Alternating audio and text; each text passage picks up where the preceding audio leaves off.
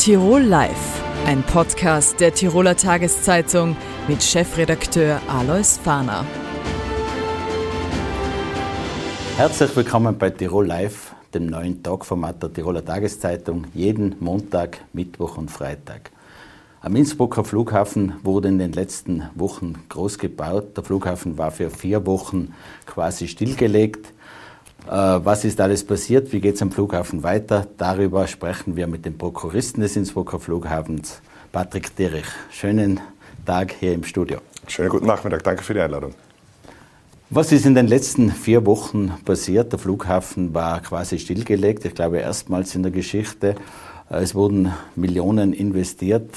Ab Dienstag geht es wieder los. Äh, was hat der Flughafen alles unternommen?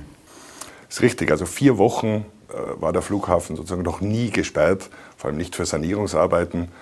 Grund war, dass die Piste in die Jahre gekommen war und einfach von Grund auf general saniert werden musste. Das hat bedeutet, wir haben über 140.000 Quadratmeter Fläche bewegen müssen, abfräsen müssen, wieder neu asphaltieren müssen. Es wurden Lichter ausgetauscht. Also die Piste erstrahlt seit wenigen Tagen in neuem Glanz und morgen in der Früh soll es wieder losgehen.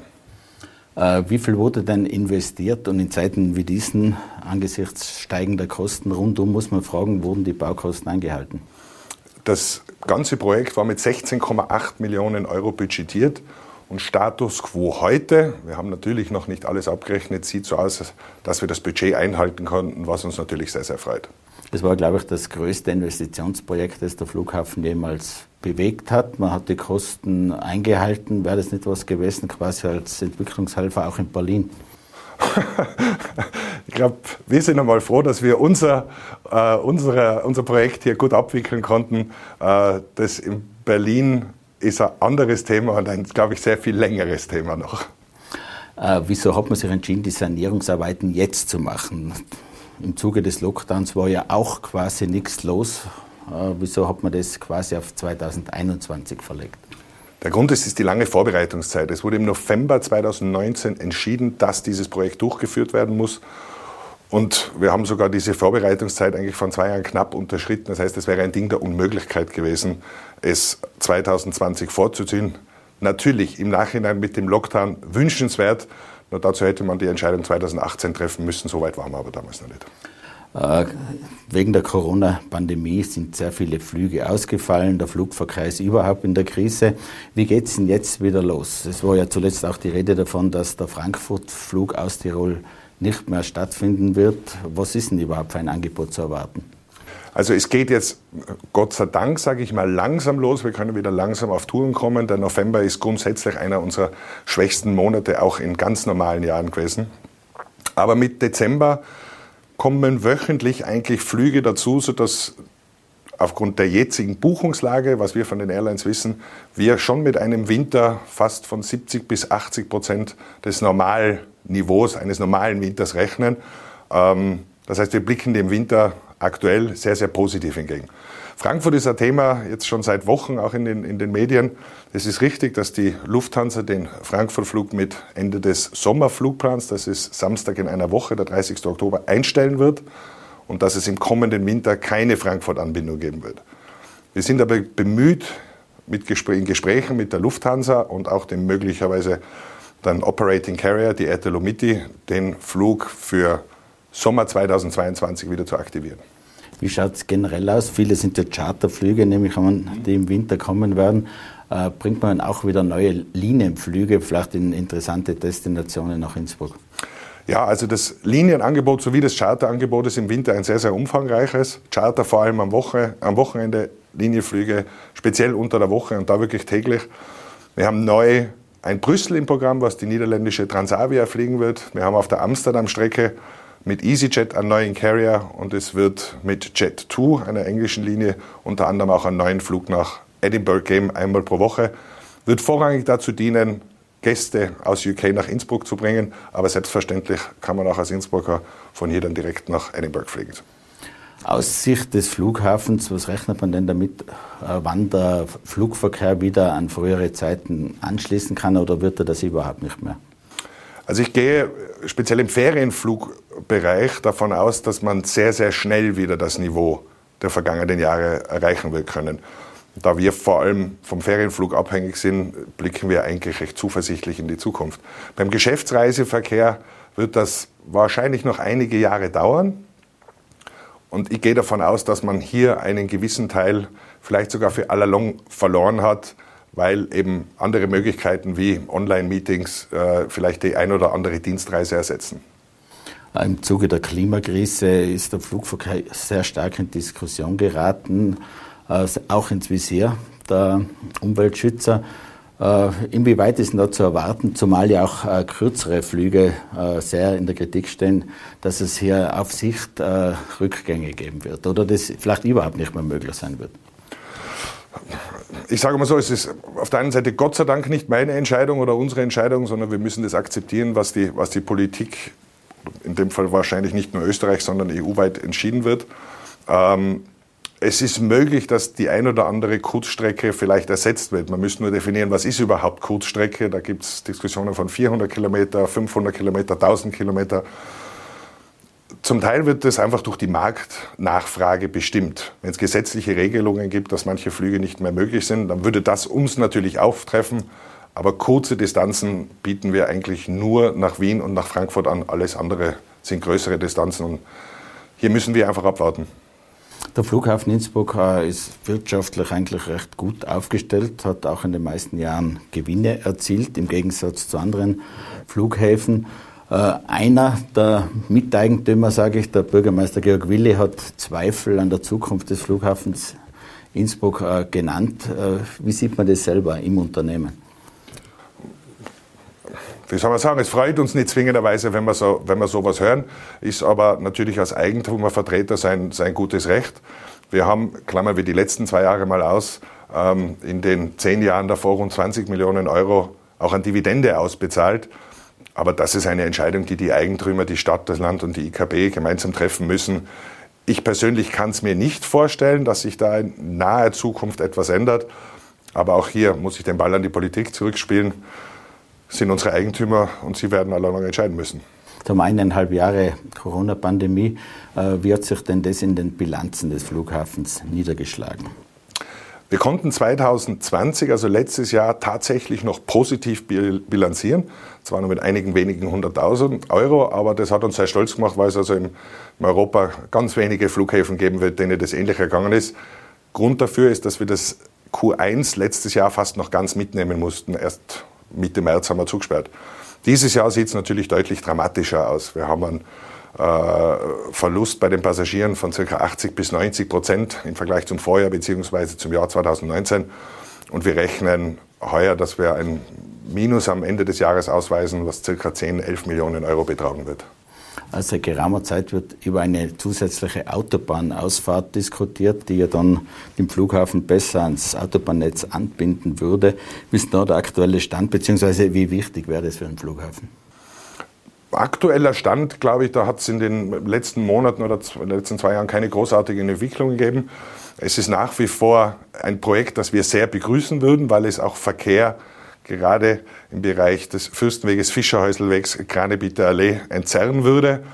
Aber ich glaube, es ist kein Projekt, was in den nächsten Jahren spruchreif werden könnte. Aber wir hoffen allalong schon, dass hier es einen direkten Anschluss geben könnte, einfach um zu einer Verkehrsberuhigung da im innerstädtischen Bereich zu sorgen.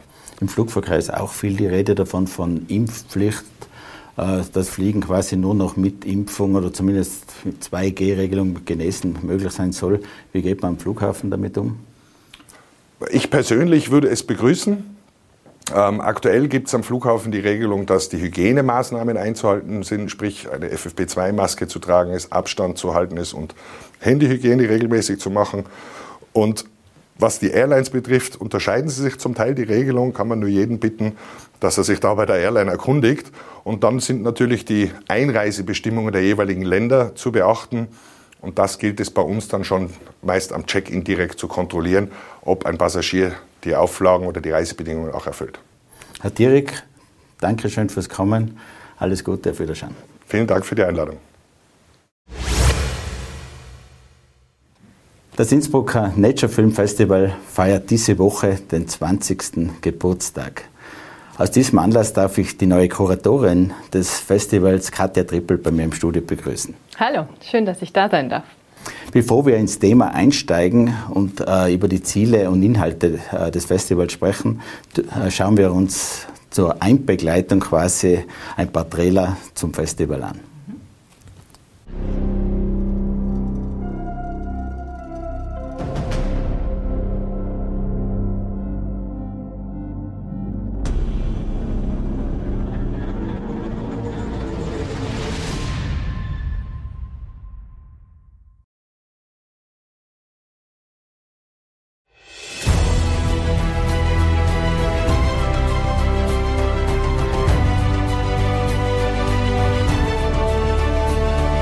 Diesen Zustand können wir den Inn unserer nächsten Generationen, unseren Kindern nicht übergeben.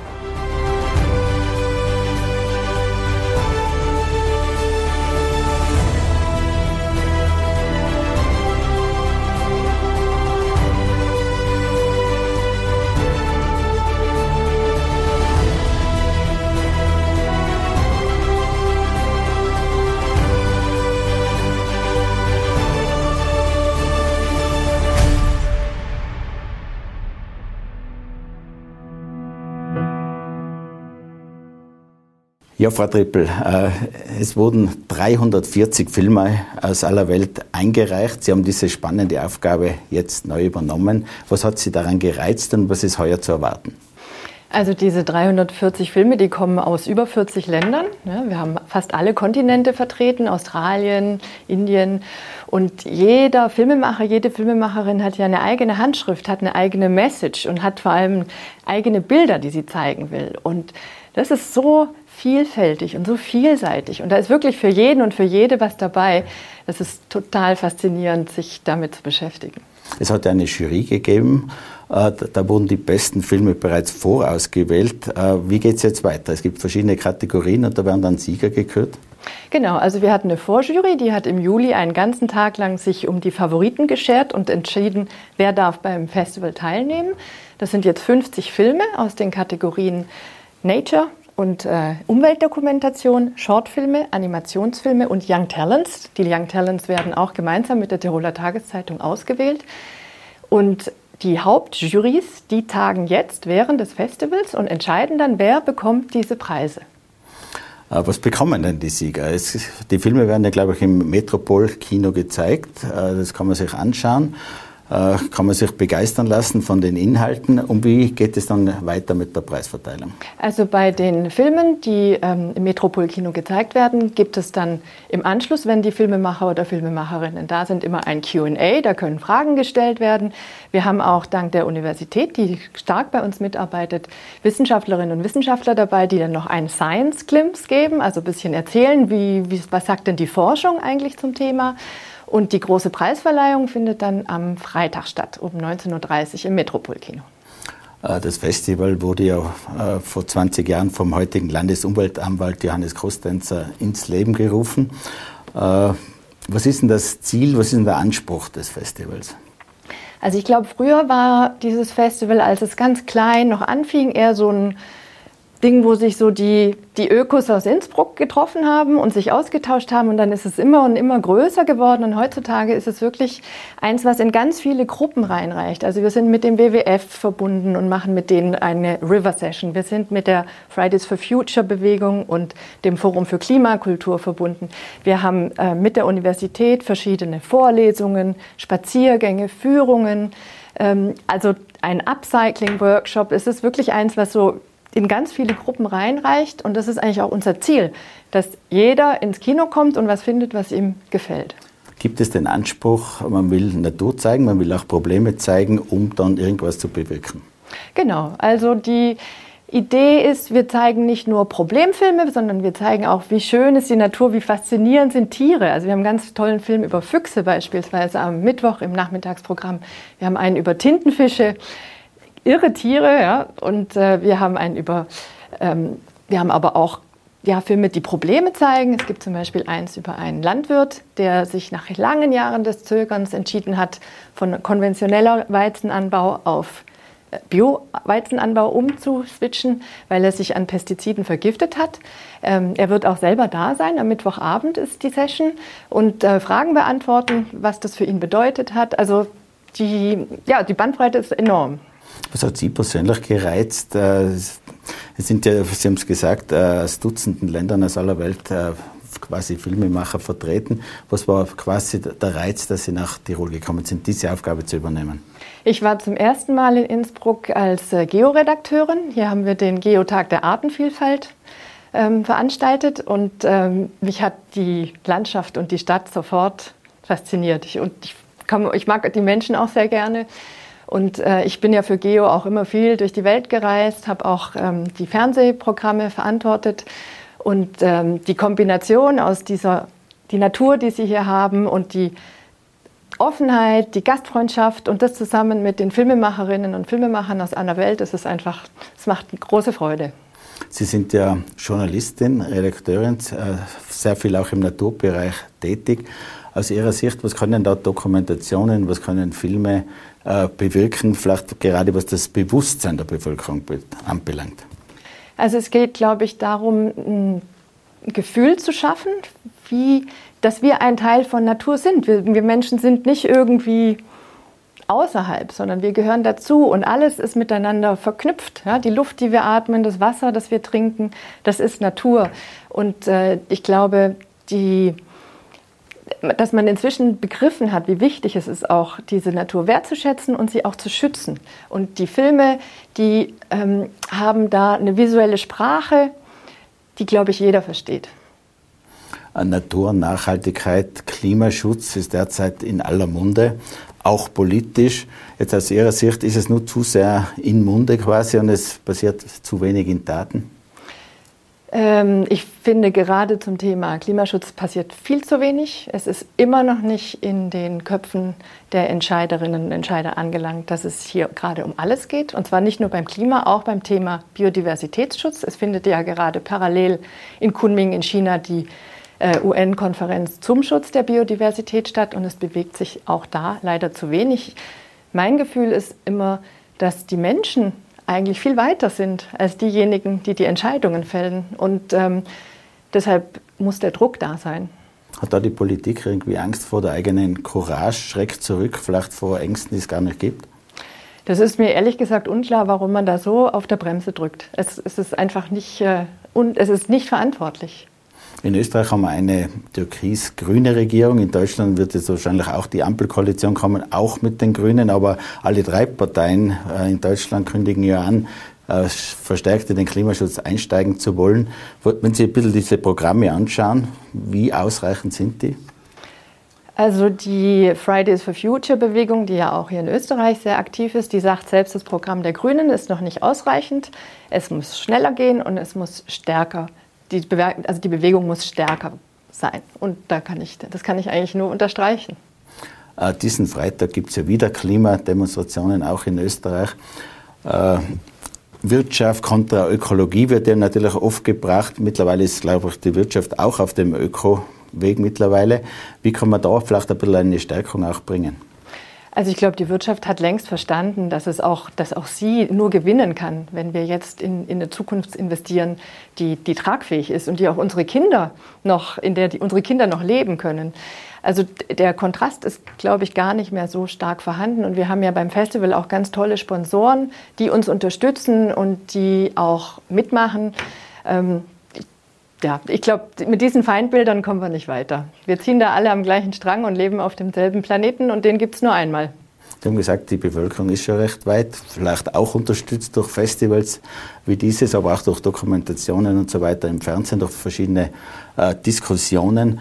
Äh, die Leute mehr mitnehmen, haben Sie gesagt, ist auch möglich, aber ist es dann nicht immer doch wieder abschreckend, wenn es dann plötzlich kräftig teurer wird manches? Oder kann man das politisch ausgleichen? Also ich bin Filmfestival-Kuratorin, ich mache keine Politik und ich schreibe auch keine Förderprogramme. Ich glaube, diese Förderprogramme, so wie sie äh, geschrieben werden, ähm, die können einiges ins Bessere verändern. Wenn Sie jetzt alle Kategorien auch ansehen, auch die eingereichten Arbeiten, äh, wo, was hat Ihnen ganz besonders gefallen? Es gibt ja die, auch die schönen Naturfilme, es gibt die sehr kritischen äh, Beiträge. Was hat Sie persönlich auch vielleicht ganz besonders beeindruckt? Also es gibt unseren Opening-Film Youth Unstoppable und da begleitet eine junge kanadische Filmemacherin, seit sie 15 ist, die globale Jugendbewegung. Ist auch selbst mit dabei gewesen, war auf verschiedenen UN-Konferenzen auch unterwegs und ist heute 28. Und das ist ein, ein so interessantes, ähm, eine so interessante Dokumentation, die zeigt, dass es nicht alles mit Greta angefangen hat, sondern dass es viele, viele Jahre davor auch schon losging und ähm, das ist echt ein sehr, sehr beeindruckendes Werk. Es gibt ja auch einige Beiträge, die noch im Rennen sind, im Festivalrennen aus Österreich. Mhm. Ein besonderer Beitrag ist auch äh, einer über den Inn. Äh, was wird denn da quasi die Aussage sein? Also ich will jetzt natürlich nicht zu viel verraten, aber es geht darum, wie der Inn reguliert wird. Ähm, Wasserkraft ist ja ein großes Thema, Stauseen und ähm, der Film untersucht, wie geht es eigentlich den Fischen? Was hat das für eine Auswirkung auf die, auf die Wassernatur, auf die Fische? Und ähm, zeigt es in wirklich extrem tollen Bildern. Also man ist unter Wasser, man schwimmt quasi mit dem Fisch durch die Fluten. Ganz toller Film, läuft am Freitagnachmittag. Vielen Dank, Frau Trippel, fürs Kommen. Wir wünschen alles Gute fürs Festival. Herzlichen Dank für die Einladung. Dankeschön. Die Corona-Krise ist noch nicht überstanden. Es gibt weiterhin Vorschriften, Beschränkungen. Das Thema beschäftigt Tirol und Österreich weiter. Ebenfalls in, den, in der letzten Woche fast noch stärker äh, beschäftigt hat die Regierungskrise in Österreich, der Rücktritt von Bundeskanzler Kurz. Über die Zukunft der ÖVP rede ich auch mit dem AK-Präsidenten Erwin Zangerl. Willkommen im Studio. Danke für die Einladung. Ja, nach Auffliegen des Jet-Skandals gab es ein großes Rumon, heftige Aufregung. Bundeskanzler Kurz ist quasi in die zweite Reihe zurückgetreten äh, als Clubobmann. Wir haben einen neuen Bundeskanzler.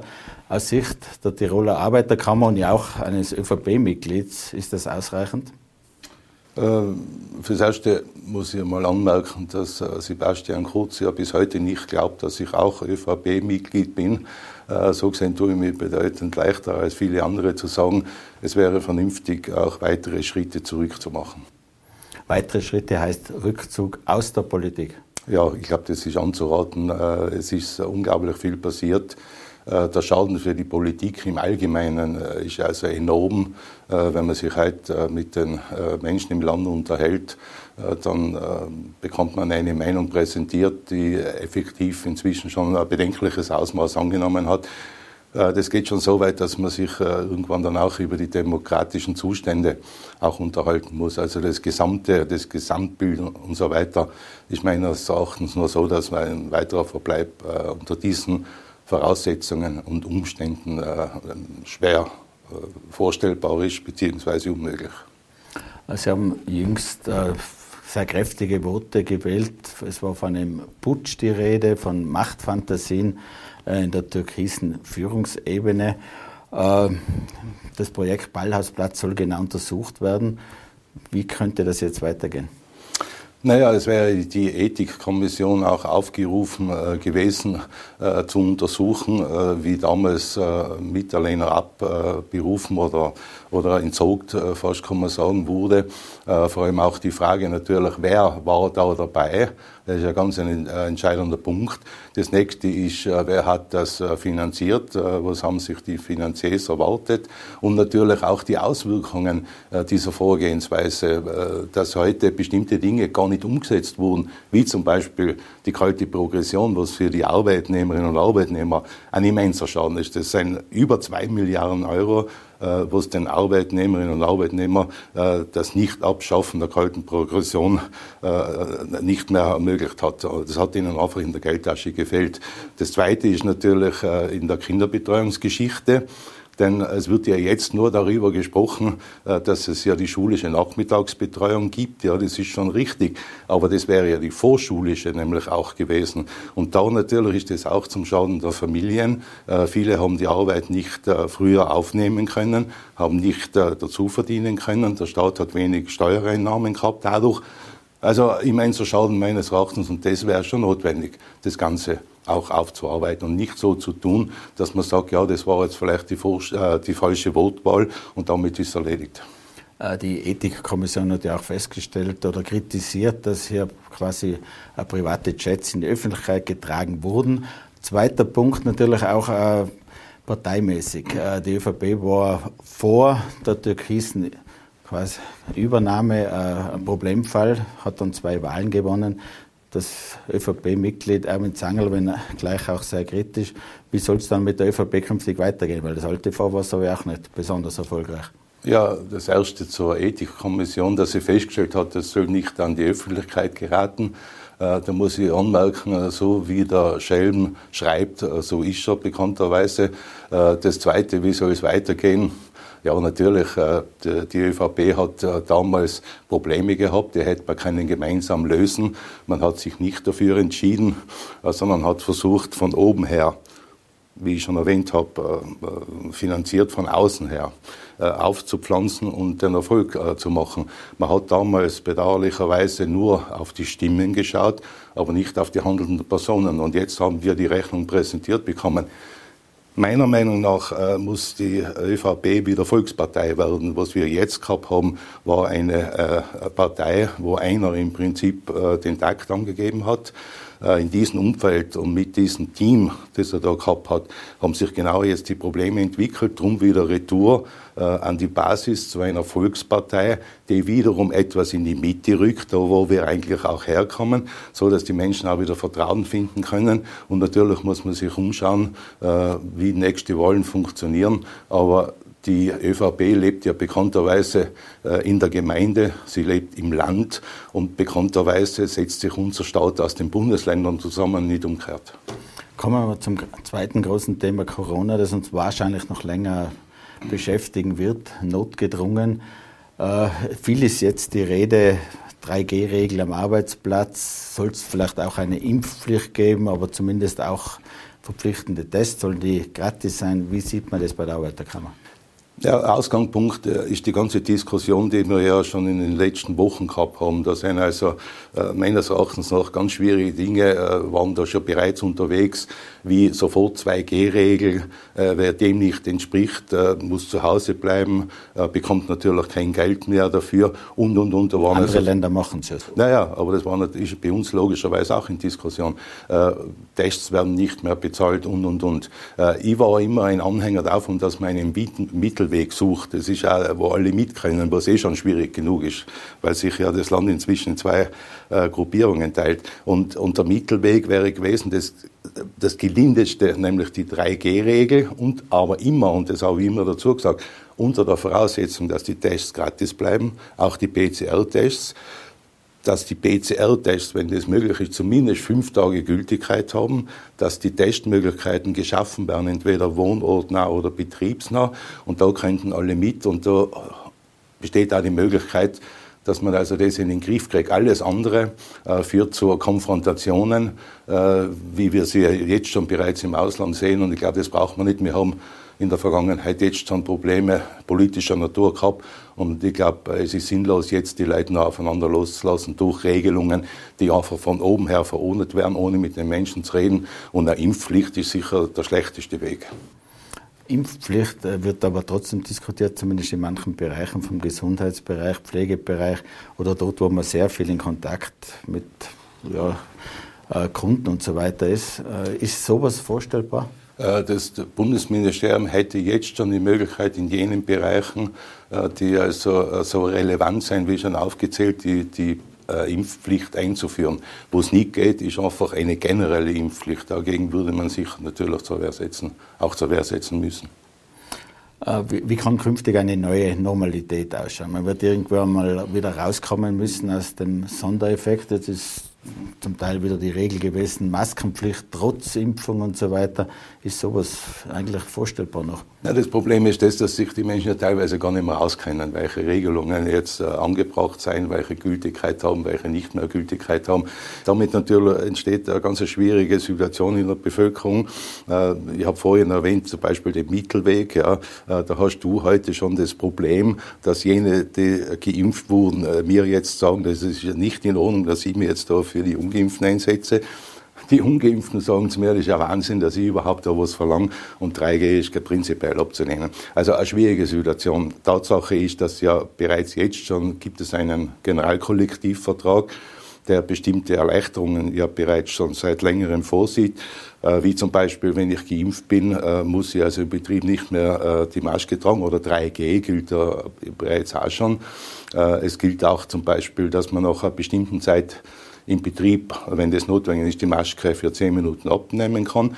Und was ganz wesentlich ist, in diesem Generalkollektivvertrag steht auch drinnen, dass du aufgrund dieser ganzen Geschichten weder entlassen noch benachteiligt noch belangt werden kannst. Und das, glaube ich, sind einmal gute Voraussetzungen, auf denen man jetzt aufbauen könnte.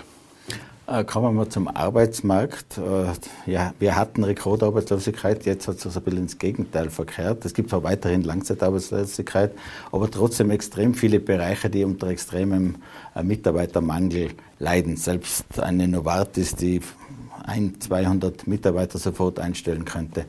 Wo sollte man da ansetzen? Naja, Novartis ist ein eigenes Thema, weil natürlich vielfach das in einem Qualifikation, äh, Qualifikationsbereich natürlich sich abspielt, wo man hätte müssen vorzeitig schon ausbilden und die Möglichkeit schaffen, dass die Leute dort arbeiten können. Äh, andere Bereiche natürlich, äh, nehmen wir den Tourismus, äh, da war äh, der Lockdown natürlich eine schwierige Angelegenheit, teilweise, äh, was ich ja selbst damals schon feststellen können, hat es halt auch hier äh, Personen geben, die die Leute von einem Tag auf den anderen auf die Straßen gesetzt haben, teilweise unter Androhung die Personalhäuser äh, sofort zu räumen und, und, und. Das sind natürlich jetzt Auswirkungen, weil die Leute sagen natürlich, danke, das äh, einmal nie mehr wieder. Auf der anderen Seite haben wir das Problem, dass natürlich viele sich umschulen haben lassen, was prinzipiell jetzt nicht schlecht ist, weil wir reden ja immer von Bildung und Umschulen und sonstigen Dingen. Und natürlich das Riesenproblem ist, dass viele nicht mehr kommen aus dem Ausland, habe ich schon erwähnt äh, im ersten Teil, warum, aber auch natürlich, weil sie woanders auch Jobs gefunden haben. Äh, und, und äh, das im Gesamten ist natürlich eine Mischung, die nicht ungefährlich ist, klarerweise, sowohl für die Arbeitnehmerinnen und Arbeitnehmer als auch für die Betriebe. Was natürlich auch zu erwähnen ist, dass wir eine hohe Zahl von Langzeitarbeitslosen haben. Das ist also, man kann fast sagen, 50 plus. Äh, die teilweise von den Betrieben auch nicht genommen werden, obwohl das ja sogenannte Fachkräfte wären, aber ab einem gewissen Alter natürlich ihr Leben finanzieren müssen, die vielleicht Verpflichtungen haben, äh, die sie auch äh, zu bestreiten hätten und somit von der Lohnzahlung her für viele Unternehmen und Betriebe unattraktiv sind. Vielleicht letzte Frage. Es ist vor wenigen Tagen ein neuer Einkommensvergleich präsentiert worden. Da ist Tirol vom langjährigen vorletzten Platz auf den sechsten Rang nach vorgesprungen. Wie positiv hat man das aufgenommen in der Arbeiterkammer? Ja, ich habe schon äh, daran gedacht, äh, wirklich eine Feier zu machen. Äh, ist im Moment natürlich Corona-bedingt nicht möglich, aber das ist natürlich für uns gesehen ein positiver Schritt. Äh, ob das hält, ist erst dann, wenn abgerechnet wird, logischerweise. Aber jedenfalls, wenn das stimmt, bin ich also sehr froh darüber und bedanke mich auch bei all jenen, die jetzt die Problematik erkannt haben und die Leute auch etwas mehr bezahlen, denn das Leben in Tirol ist schön und leider auch schön teuer. Vielen Dank, Herr Präsident, fürs Kommen. Ja, bedanke mich. Tirol Live, ein Podcast der Tiroler Tageszeitung. Das Video dazu sehen Sie auf tt.com.